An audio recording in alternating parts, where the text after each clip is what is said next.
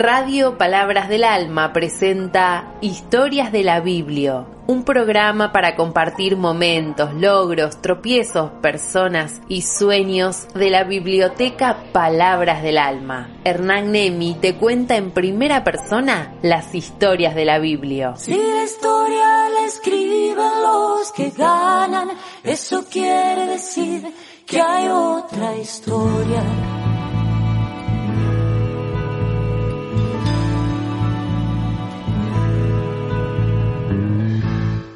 Hola, ¿cómo te va? Otra vez por Radio Palabras del Alma, juntos para recorrer estas historias de la Biblioteca Popular Palabras del Alma.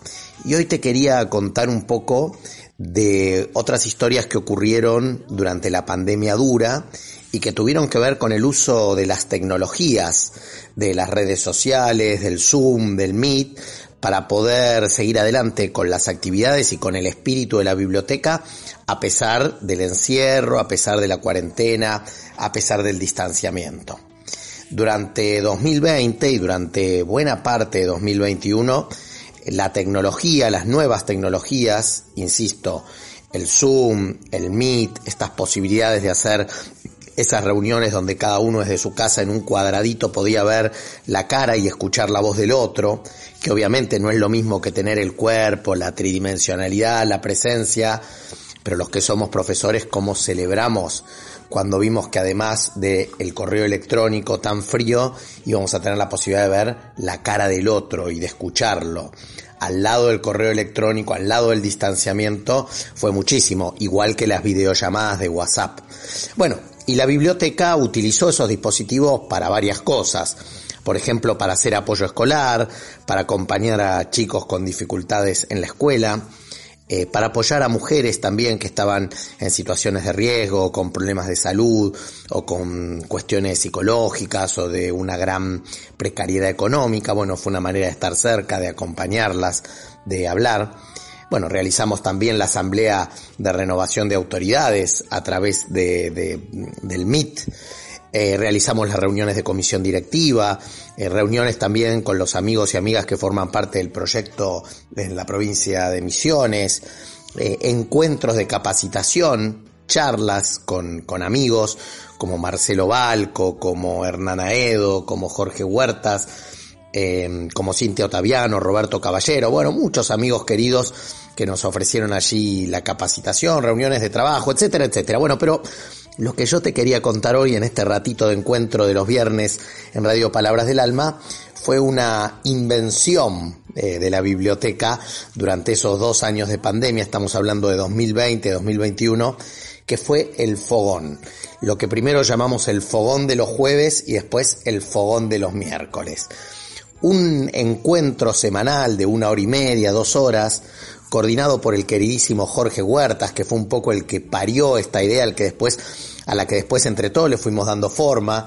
Jorge es dramaturgo, un, un enorme autor teatral, pero además es psicólogo, pero además ya desde antes de la pandemia venía ayudándonos mucho en la biblioteca a pensarnos, a resolver conflictos, a encontrar caminos nuevos para solucionar cuestiones en las que estábamos estancados.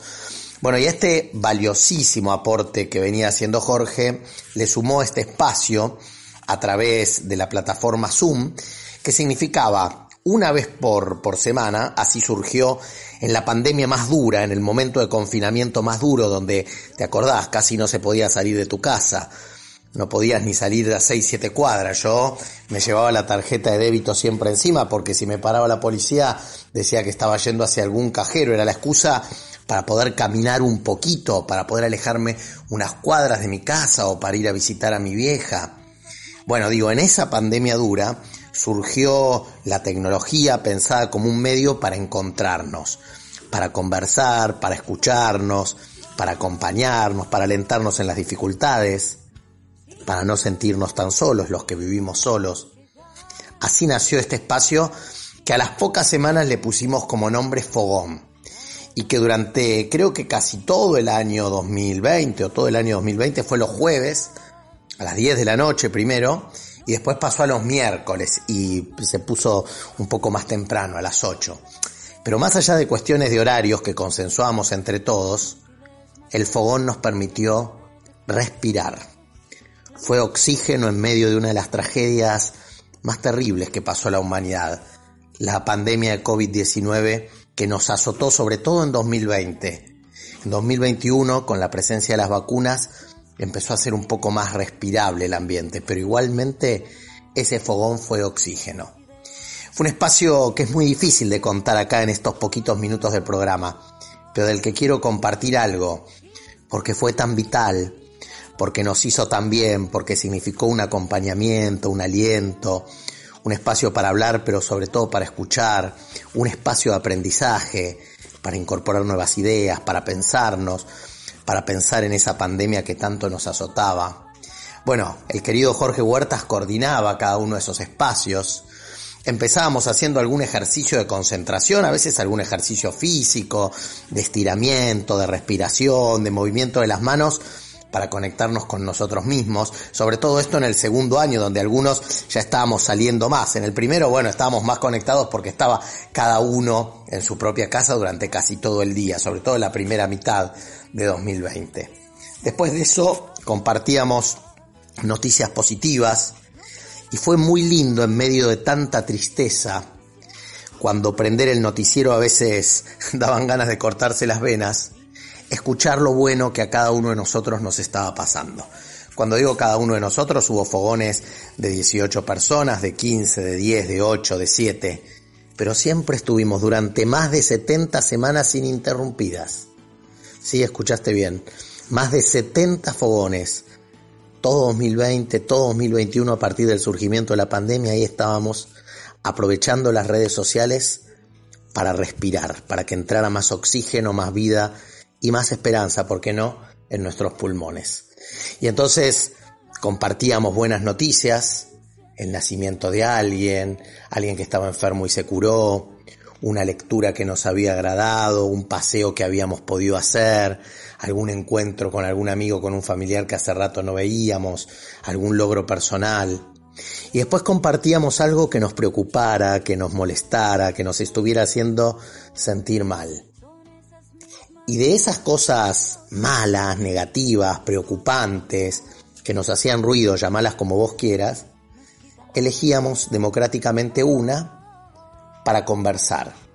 Y acá estuvo, creo yo, el gran aporte de Jorge Huertas para que este espacio tuviera una riqueza y una profundidad que van a ser inolvidables. Ninguno de los que participamos activamente de esos espacios nos vamos a olvidar por el resto de nuestra vida de cómo ese fogón virtual nos sostuvo, nos dio calor, nos reunió alrededor de la luz y del fuego. Y elegíamos una situación problemática de alguien y estaba prohibido dar consejos. Las reglas que Jorge planteaba eran muy claras. No se podía hacer juicios de valor, no se podía aconsejar, no se podía hablar directamente del problema del otro, cada uno tenía que hablar de sí mismo, de cómo había hecho en alguna situación similar o parecida o que de alguna manera le resonara, cómo había resuelto, qué recursos había encontrado, cómo había accionado para enfrentar esa situación conflictiva. Cada uno compartía los que queríamos un cachito de nuestra propia vida que le pudiera resonar o servir al otro. Entonces nos corríamos de ese lugar del consejo, nos corríamos de la frase hecha y hacíamos circular algo tan valioso en la vida, la experiencia.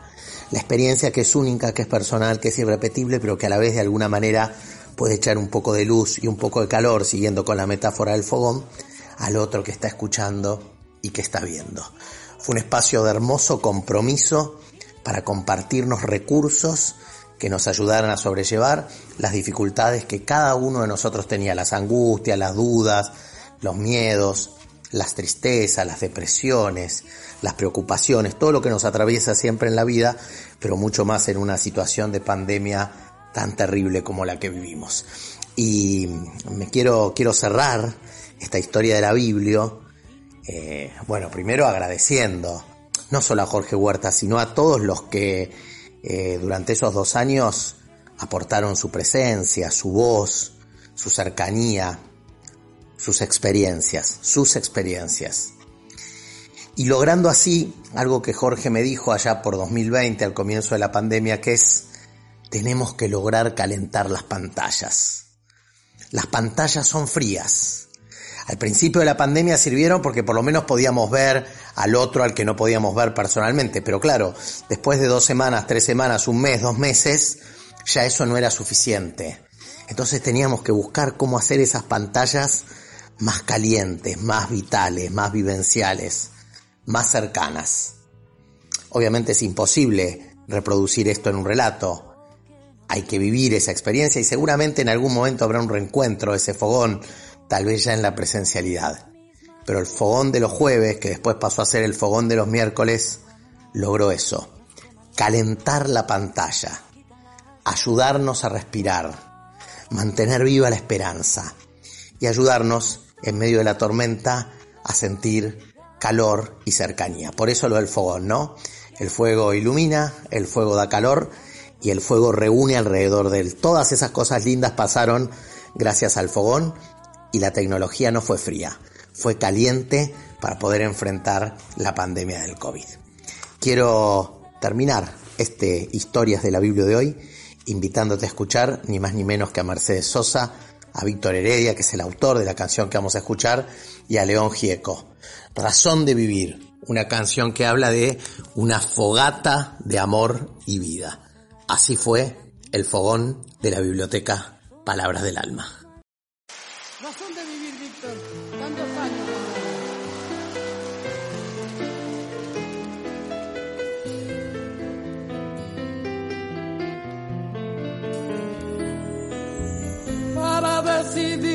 Si sigo poniendo esta sangre en tierra, este corazón que bate su parche sol y tierra. para continuar caminando al sol por estos desiertos, para recalcar que estoy vivo en medio de tantos muertos. para decidir, para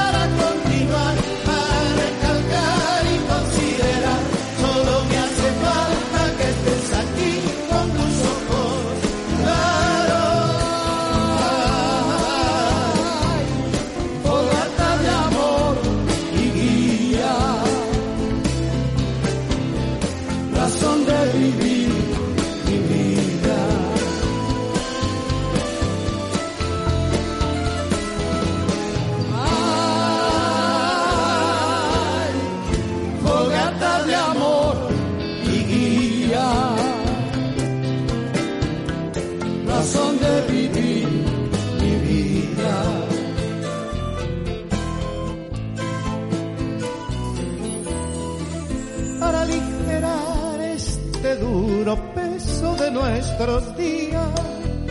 Esta soledad que llevamos todos, islas perdidas.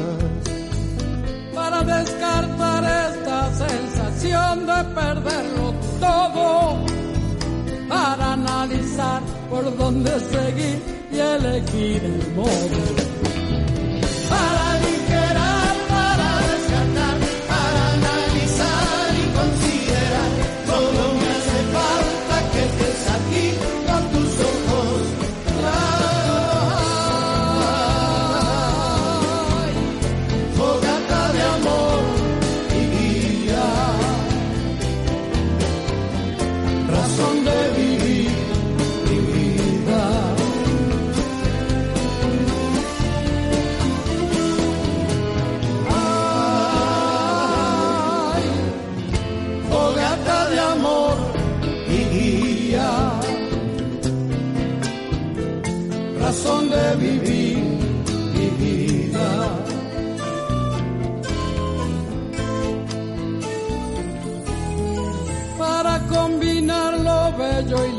Sin perder distancia. Para estar con vos sin perder el ángel de la nostalgia. para descubrir que la vida va sin pedirnos nada y considerar que todo es hermoso y no cuesta nada.